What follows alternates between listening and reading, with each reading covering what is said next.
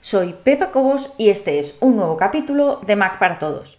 En esta ocasión vamos a hablar sobre datos del sistema. Y no te asustes, no vamos a hacer nada muy raro, pero creo que es importante que tengas en cuenta una serie de cosas. Todo esto, o es la idea de este capítulo, nació a raíz de una pregunta que se hizo en el grupo de Facebook, de alguien que decía, estoy intentando liberar espacio de mi disco duro, pero entre toda la lista de cosas que salen que tengo dentro del disco duro, aparece una opción que me está ocupando muchísimo espacio y no sé a qué se refiere.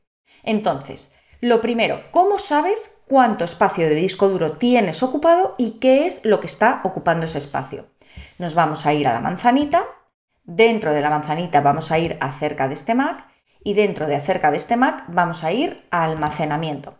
Fíjate que pone calculando, me dice que si pongo el ratón encima, que estoy usando 181,62 gigas de 494, con lo cual, bueno, en teoría no me tendría que preocupar porque tengo disponible 312, pero vamos a dejar que haga el cálculo, vamos a dejar que nos muestre qué es lo que está ocupando el espacio y continuamos.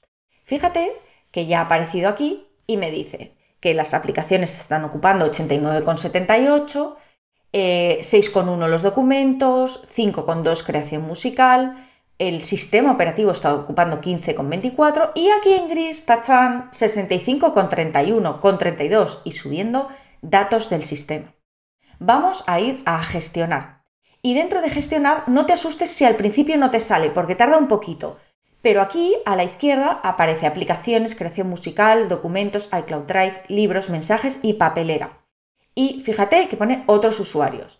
Vale, ahora dentro de un ratito aquí va a aparecer datos del sistema. De momento no aparece, pero va a aparecer, créeme, que ahora lo vas a ver.